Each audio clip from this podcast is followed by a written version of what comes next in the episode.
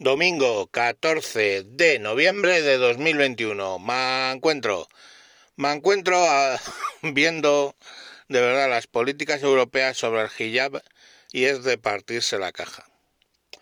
Para los que no lo saben, el hijab es el pañuelo que se usa, que usan las mujeres musulmanas tapándose el cabello y que según los musulmanes es símbolo de la mujer que se somete a Dios, de una mujer humilde, de una mujer eh, como tiene que ser. Bien, la Unión Europea saca una campaña para visibilizar a las mujeres con hijab, poniendo que es belleza la diversidad y pone media cara una mujer con hijab y la otra media pues una mujer sin hijab. Que qué bonita es la diversidad, la libertad de la diversidad. Como si ignoraran, o de hecho es que están ignorando, el significado de esa prenda como de otras. Aquí donde vivo pues ves a infinitas marroquíes vestidas con hijab y con abaya. Abaya con B y, lo podéis buscar, es A-B-A-Y-A. Es un, una especie de... En invierno más, más tirando de tela gabardina y en verano tal, que igual casi, que vamos, deben ir cocidas las pobres ahí. Pues es un, una especie de abrigo que les tapa desde las muñecas hasta los tobillos, básicamente eh, liso, plano, tratando de ocultar pues la forma femenina, que es lo que más les afecta, parece ser, a la religión musulmana. Eh, ya sabéis, ¿no? Una mujer que se perfuma es una y se pasea por ahí es una fornicadora.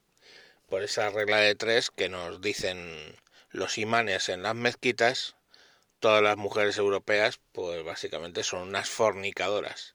De ahí viene, a lo mejor, a lo mejor pregunto, ¿eh? el volumen de violaciones en grupo por parte de marroquíes, principalmente a chicas jóvenes, con distintos resultados, ¿no? Eh, la última, digamos, más famosa, pues rotura craneal, desgarro vaginal, y desgarro de 15 centímetros en el ano que la chica pues ahora está con una colonoscopia eh, para, para poder cagar mientras se le cura el, el ano, ¿no? esto es la, digamos que es la religión del amor, del amor no sé con quién, desde luego no con las mujeres. Entonces, claro, a mí me enciende bastante cuando veo este tipo de feminismo que respalda el hijab, que yo ya entonces no entiendo nada. Porque claro, ¿qué ocurre con las feministas en el Magreb?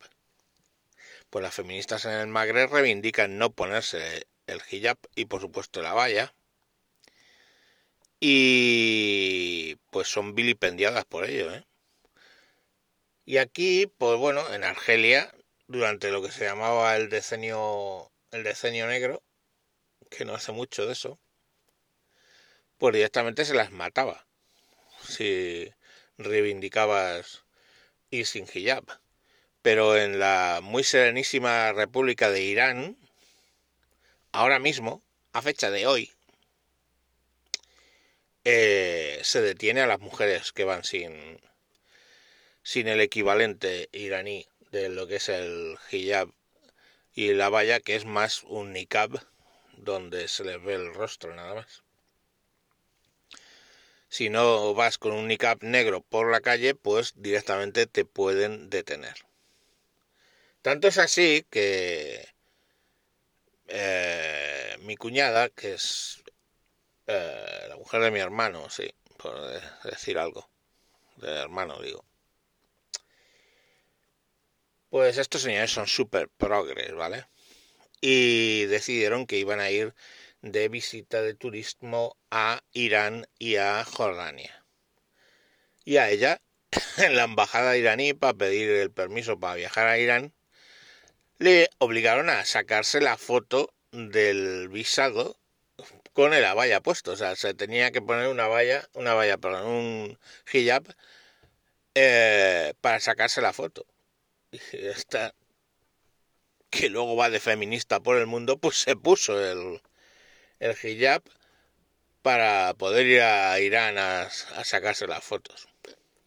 En la otra mano vemos cómo eh, se ha ninguneado a cargos femeninos de la Unión Europea eh, por ir a los países árabes sin, sin cubrirse el pelo. Y bueno, en cambio la Unión Europea ve totalmente normal hacer una campaña a favor del hijab y poco más.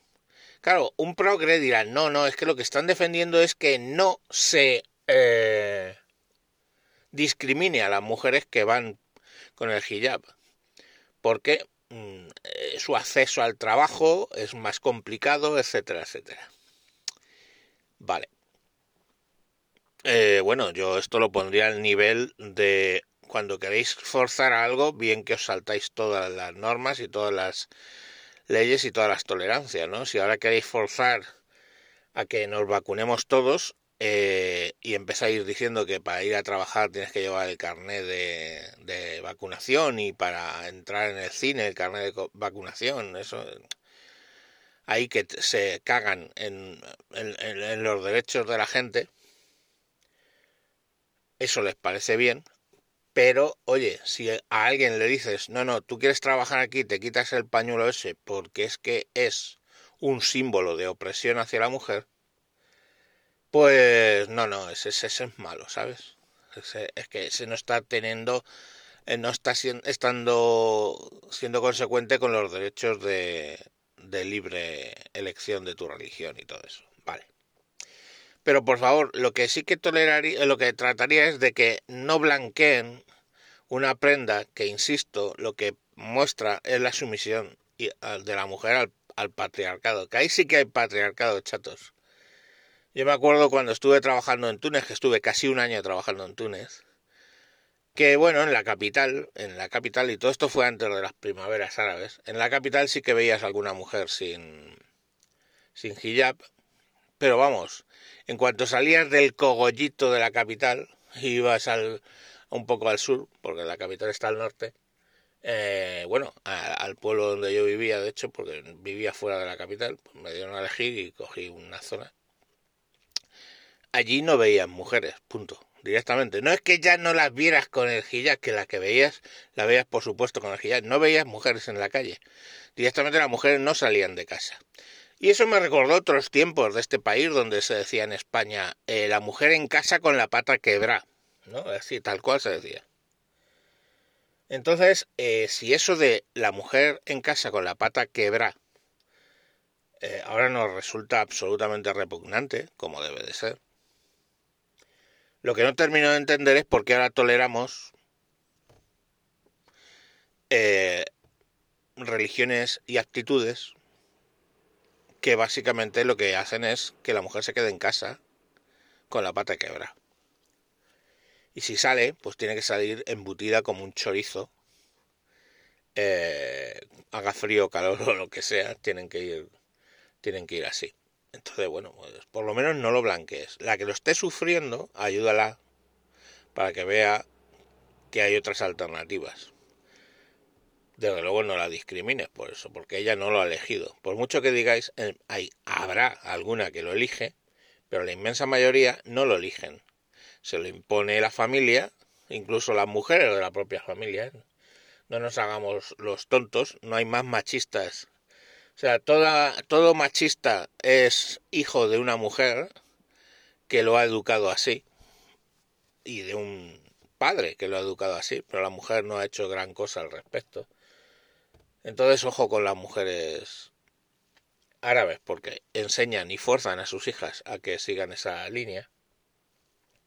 Y bueno, pues yo las he visto salir de casa, dar la vuelta, coger el hijab, meterlo en el bolso y, a correr, ¿no? Lógico y normal. si las pillan, ojo, eh, no, no nos volvamos los locos, si las pillan se llevan una paliza de cagarse. Entonces, bueno, pues nada, sigamos jugueteando con símbolos que no entendemos en la Unión Europea, sigamos socavando lo que nos ha llevado siglos, siga la izquierda bailando el agua a este tipo de cuestiones, sigan, pásmense las feministas bailando el agua a este tipo de situaciones y seamos felices. Tengo el señor Soloco Troco habla de la caída del Imperio de Roma 2.0, ¿no? El, el, Imperio de Occidente se va a la mierda, ¿no? No sé si es exagerado, de verdad, pero hay días que cuando veo ese tipo de publicidad me pienso que sí, efectivamente, todos los valores que desde la Grecia antigua se han ido construyendo alrededor de Europa por una idea de no ser eurocentristas, por una idea equivocada de diversidad, por una idea equivocada de libertad de religiosa, pues caemos justo en minar todos esos avances que se han hecho en todos estos siglos, ¿no? En fin, ahí lo dejo. Eh, mañana más. Adiós.